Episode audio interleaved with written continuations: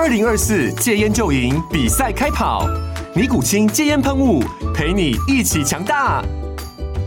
戒烟不容易，单靠意志力戒烟的人，时常无法克服戒断症状而失败。尼古清戒烟喷雾将是你的神队友，简单一喷，药品急速释放，立即缓解七大戒断症状，不限场合提高戒烟成功率。除了尼古清神队友，你还可以寻求专业医疗人员协助，一起迈向戒烟成功之路。尼古清戒烟喷雾，用科学方法戒烟，请咨询全台各大药局及戒烟门诊。本广告由尼古清戒烟喷雾、卫部药书字第零二七八三五号提供。嘉安嘉护股份有限公司，台北市中山区民生东路三段二号十楼，北市卫药广字第一一三零三零一九零号。尼古清戒烟喷雾，相伴每个新开始。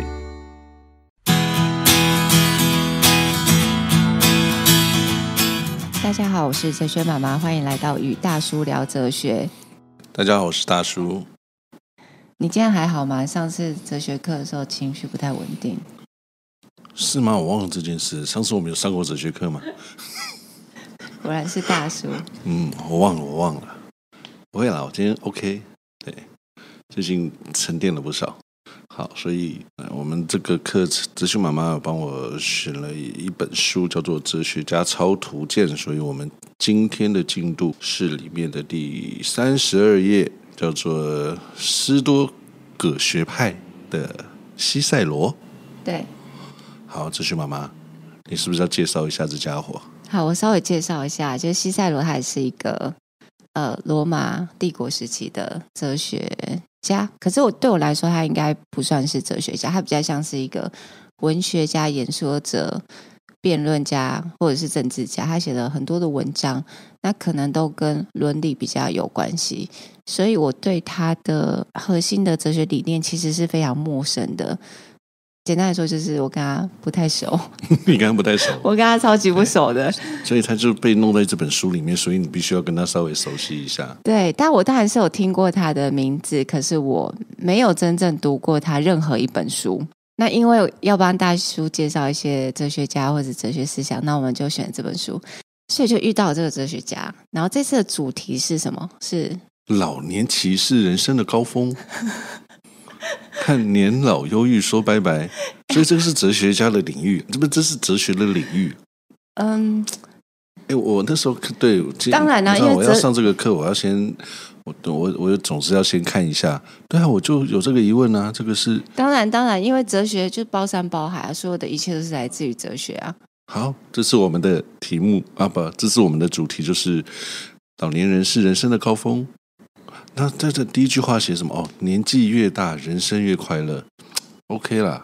所以大叔觉得他是一个正向阳光的。嗯，我其实觉得他对他是一个正向阳光的思想，但是里面有些觉得很喷笑的说法。你说，你说，你觉得哪里你觉得无法？他说，嗯，理解。或者是认同。对他说人都不喜欢变老，但西塞罗却完全相反。他说我们应该要正面的态度来接受老化这件事。哦，对啦，我们要，但人都不喜欢变老，这是肯定的啊。谁喜欢变老？就是他的意思是说他相反，所以他的意思是说他其实很喜欢变老。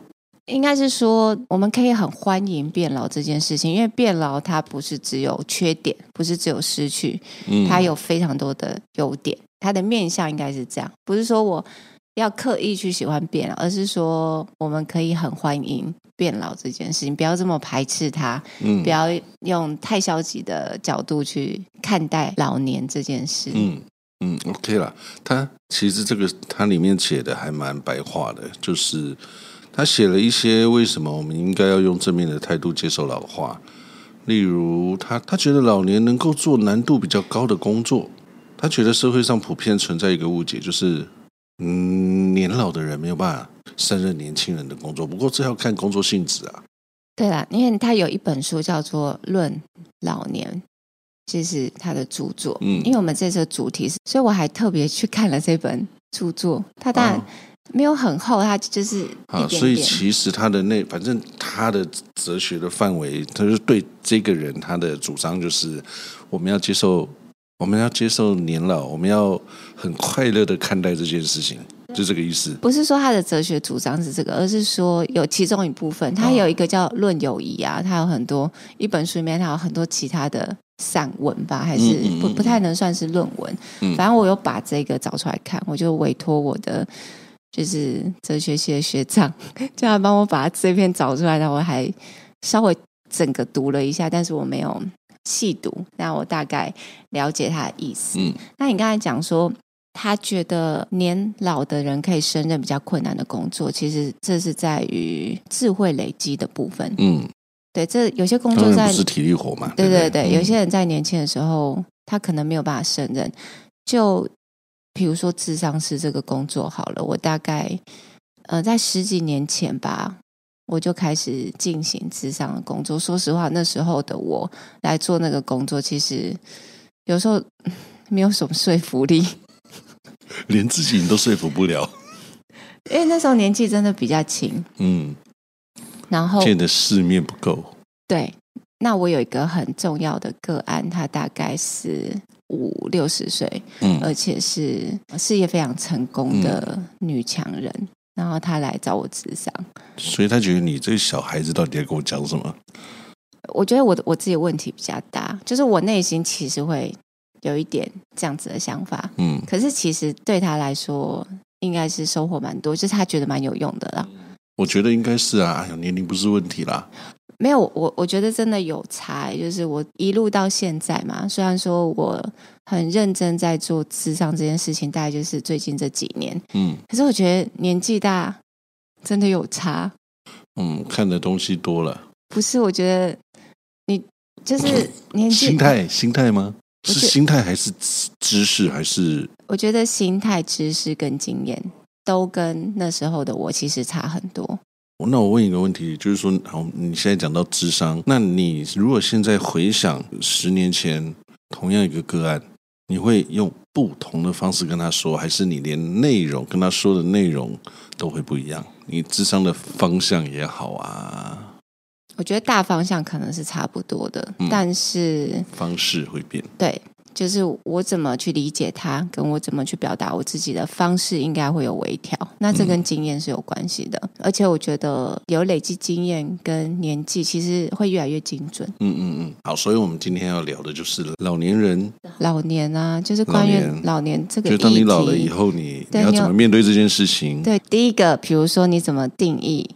老年这件事情，嗯，大家的定义都不一样。现在一大堆二三十岁的，马上就说自己超老，什么初老什么的，名词都有。对，所以你现在定义，你明明就是年轻人，还初老嘞。那我们也会说我们很老啊。那那些什么五六六七十岁，真的是就在想说老什么老啊？你们现在超年轻的。对，你对大叔来说，什么叫做老？对我来说，其实我觉得，我觉得心态的老比较。是恐怖的老，就是你自己觉得你老了。当我常常觉得我老了，但是不是那种年纪大了的那一种。你懂我的意思吗？不懂。就我年纪大了，就觉得，啊，我年纪大了，我好像应该窝在家里，哪里都不应该去，你就很多事情都不能做。所以我还是没有听懂你的。比如说，你有一句话很简单的说，什么叫做什么叫做老了？对，什么叫做老人？如果说什么叫做老人，其实对我来说，我会觉得，我会觉得是退休以后，很合理啊。退休以后，嗯，退休以后。可是因为我们对退休有不一样的理解嘛，因为在我们这种。老人 对于退休的理解就是你工作了一辈子，嗯，不用工作，然后到到了到年纪大之后，你不用工作，这对我们来讲说哦，退休，就我们想到退休就会直接联想到这个。可是现在时代不太一样啊，现在时代他可能财富自由，他就退休了，他就去享受人生。嗯，所以你讲的退休是就退休，还是说就是我们比较我们那个年代的模式的形式的退休？我觉得我比较是那个那个时代的。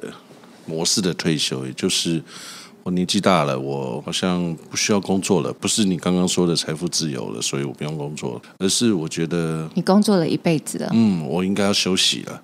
心态上应该要为工作这件事情转变成休息。我觉得应该是这样子，不管是不是财富自由。OK，所以他如果一直在工作，他就是一个，比如说壮壮年、青壮年，但是一旦他退休，他就是老人。这样吗？我我觉得，如果说有一个这个分界点，OK 啊，OK，嗯，我的分界点是这样子。当然，他有很多每个人可能这个不一样的状况嘛。例如说，他就是必须 到七十几岁、八十岁还在工作。哎，到了七十多岁、八十岁在工作的人大有人在。对啊，我是很赞成，如果你喜欢工作，你就不应该被年龄限制。其实我是赞成的啦，因为我我觉得有好多那种状况是，他本来身体很好，哎。结果退休之后就对，就奇怪毛病就一直出来，好像一天到晚要看医生。我听过很多这样的例子。所以大叔会怕变老吗？就是你有想象过你退休之后的生活？嗯，我我当然啦，每个人应该都有想象过吧？应该除了想象以外，应该是憧憬、幻想。我觉得我跟西塞罗 OK 耶。对，有时候你说，对他说，我们要接受，我们甚至要对我，我看他那个，我怎么觉得他有一点告诉我说，哎，你要期待变老哦，人怎么可以期待变老呢？对不对？但是我觉得，我可能退休了以后，就有更多的时间去做我想做的事情。所以你期待退休？当然，所以我应该是说，我期待可以快一点，有更多的时间去做我自己想做的事情。当然，现在没办法嘛，你知道，生活生活是艰难的。我要要为了小孩啊，为了家庭啊，为了你之后的退休生活，都还在努力中嘛，合理，对不对？对。可是我们这一代的人就很容易被绑住啊，然后到我们真的退休，就我们也。玩不动啦，走不动啦，也对啊，没有办法吃了，这个是很常见的。对啊，所以我才说我要努力让自己想办法早一点可以到退休，因为我认为的退休生活应该是享受下一个阶段的生命。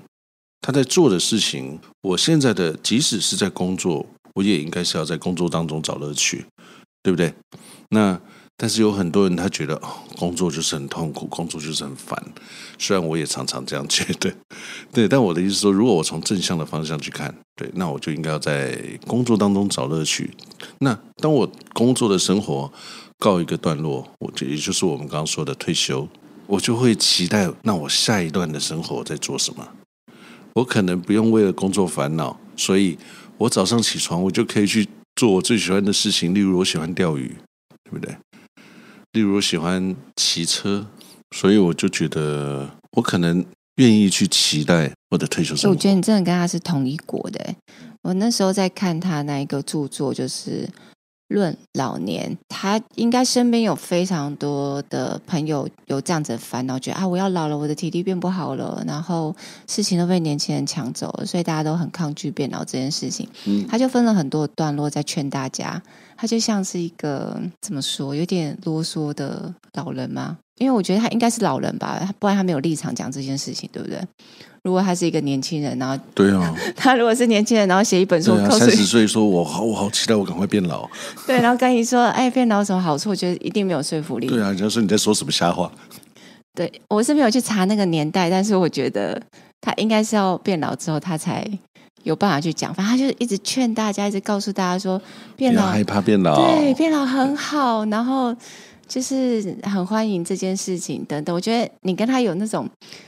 同样的氛围，OK 啦，对啦，有啦。但是其实你说，你说真的就这么不害怕变老，就期待说我赶快、赶快、赶快往老年迈进，不可能啦。当然，但是我觉得他讲的应该就是我们就是活在当下嘛。就像大叔刚才讲的，嗯、我就是把我现在的生活工作做好，那我告一一个段落，我就很期待自然的进入下一个段落。嗯、我觉得他这就是他的说法。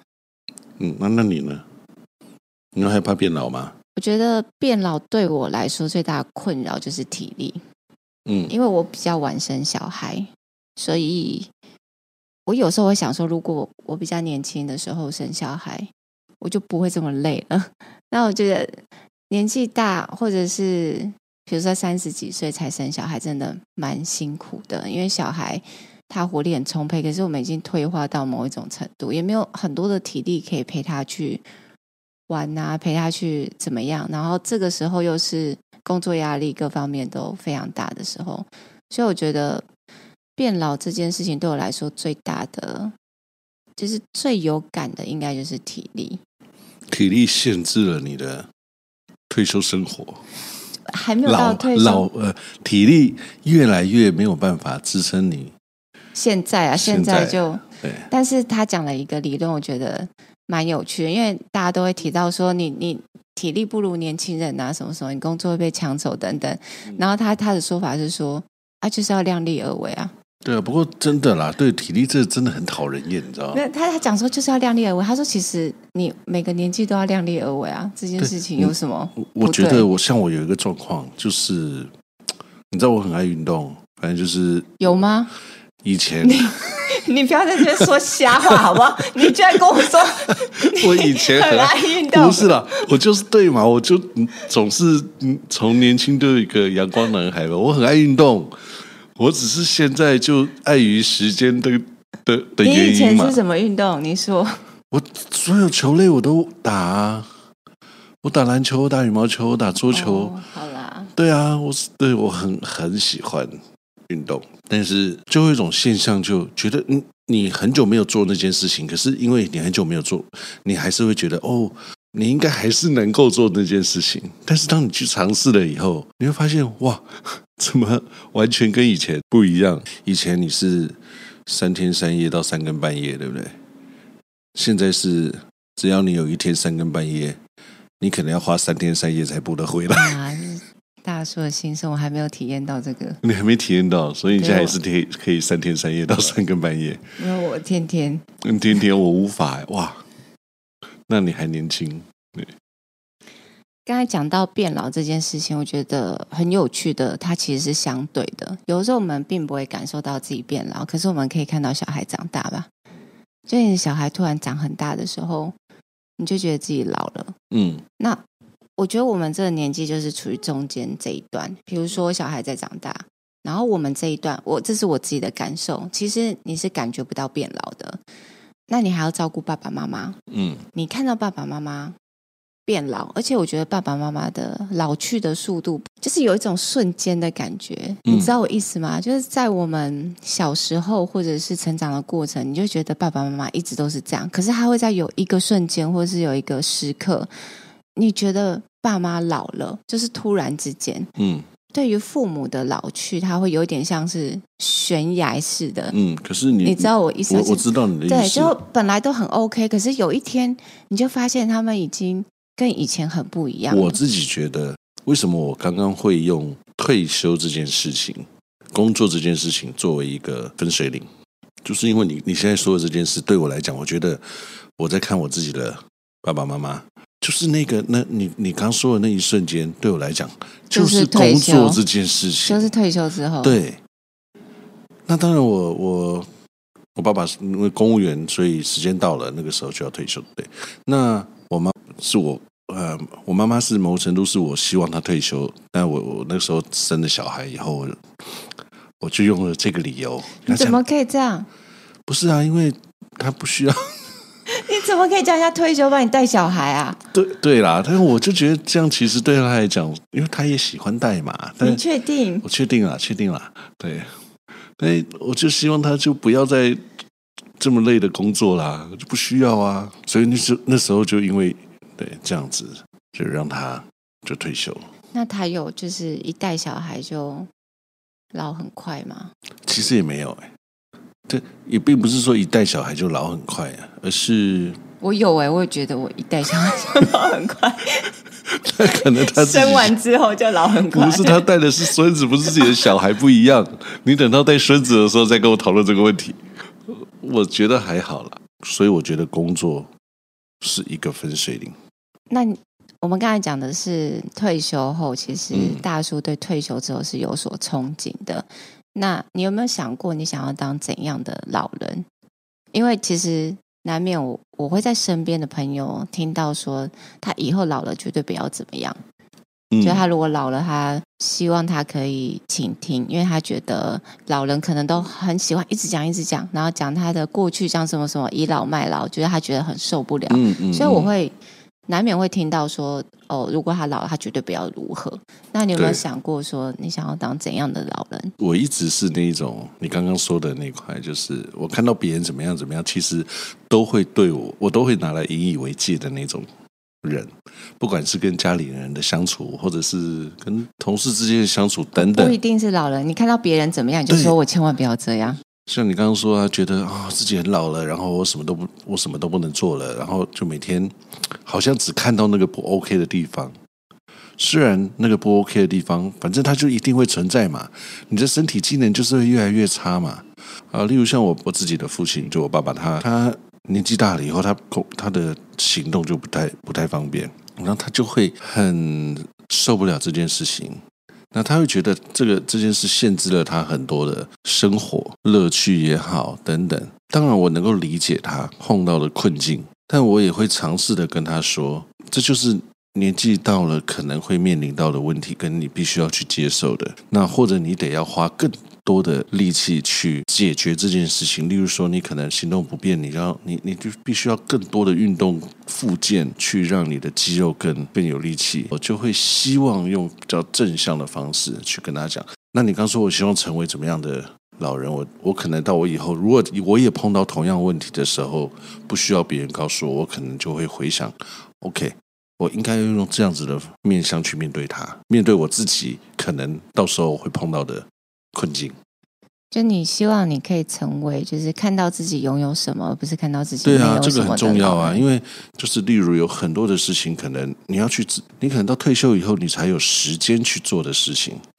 但是你在年轻的时候，在中年的时候，你可能为了要打拼，你没有时间去做。例如，我很喜欢看书，我可能现在根本没有那个时间看。但是我退休以后，我就会告诉我自己啊，你那你拥有了什么？你拥有了更多的时间，而不是你失去了什么。但是你，你失去了你的工作，但是你也有老花眼，有老花眼镜。OK。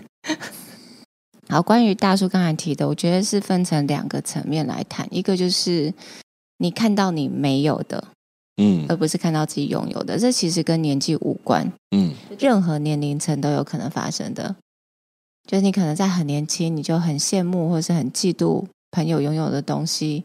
或者是伴侣，或者是才能，然后你一直活在你没有的这个痛苦上，然后你一直想要去追求，或许你有些东西是你可以跟得上，有些东西是你没有办法的。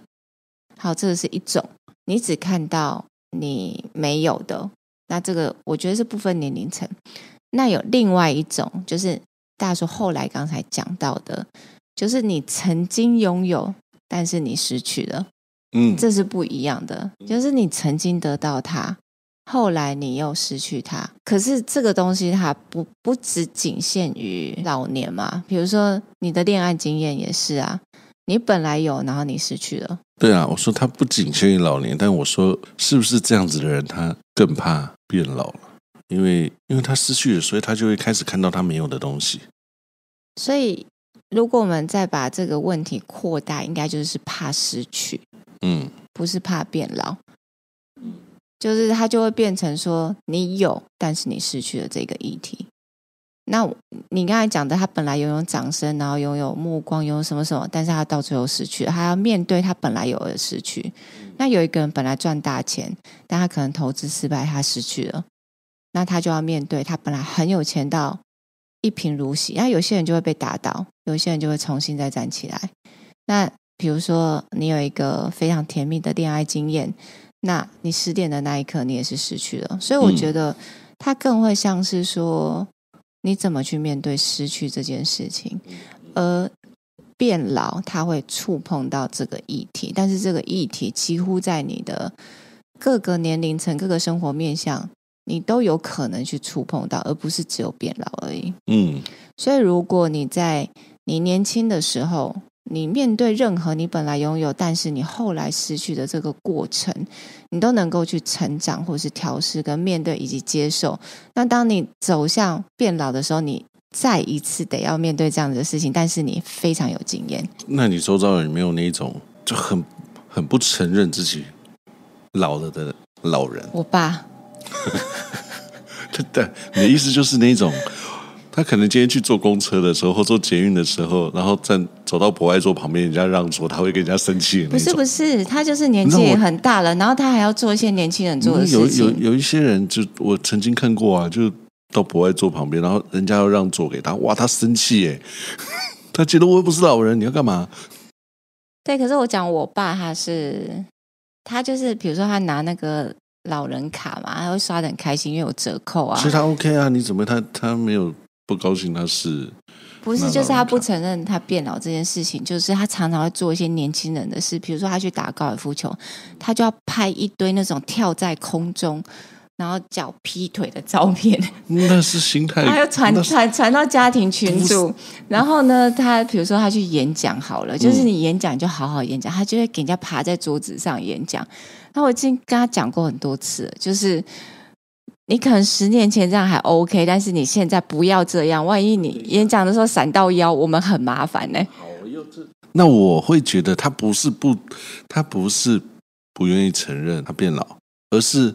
他要告诉你，我是一个身手矫健的老人呢、啊。而且他，你知道他还会穿什么？我说的不见，我说的红色的裤子。我是开始抱怨、哦、他想要穿红色跟黄色的裤子。我说的不承认，应该是更极端的。例如说，我才不要去用那个卡，这样人家会觉得我是个老人。有这样子的心态的人呢、啊？可是他就是把这资源让给大家，这很 OK 啊。就是他觉得他不需要嘛，他不需要啊。那不需要，不需要，他会生气啊。哦、所以。讲到我爸的例子啦，因为他当然是年纪大了嘛，但是我觉得他真的很像年轻人。那我觉得这差别就是在于他一直在学习。嗯，因为我爸大概可能七十七十岁，七十多岁，他其实在六十岁的时候，他还在学 Excel。嗯，然后他学到的程度不是只有我们这样子。弄个表格或者是加加减减，他是可以做做出那种计算的 Excel。就他去打高尔夫球嘛，你就是每个人杆数不一样啊，程度不一样，你的计算方式非常的复杂。他可以自己设计出，你只要输入每一个人打入几杆，然后你就可以有结果，然后谁赢多少钱，谁输多少钱，就他可以学到这种程度，哎，我真的觉得很厉害。所以他是属于那个成长型的。但我比较，我可能比较是偏向这种接受型的。那成长型的，就是他他不断进化，他就算年老，他还在进化。对，然后他还自学高尔夫球，然后就看影片还是什么去调整他的姿势，还把什么就是录起来，然后可以看。所以我我我觉得我比较是接受型的。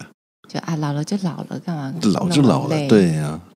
我觉得有一件事情很重要。好了，你如果没有办法，我觉得大部分人可能没有办法。变成你的那，你爸爸那种成长型的那个，对，那个是活力太太旺盛的人。大部分人，我觉得应该要像西塞罗说的啊，你你你要喜欢他，你要接受他。所以我后来就发现，我可能就会用一些方法，例如会调侃自己的年纪，例如我年纪越来越大，我真的第一老花眼，对你刚刚说的，我就不相信你没有，我没有啊。好，你就撑着吧。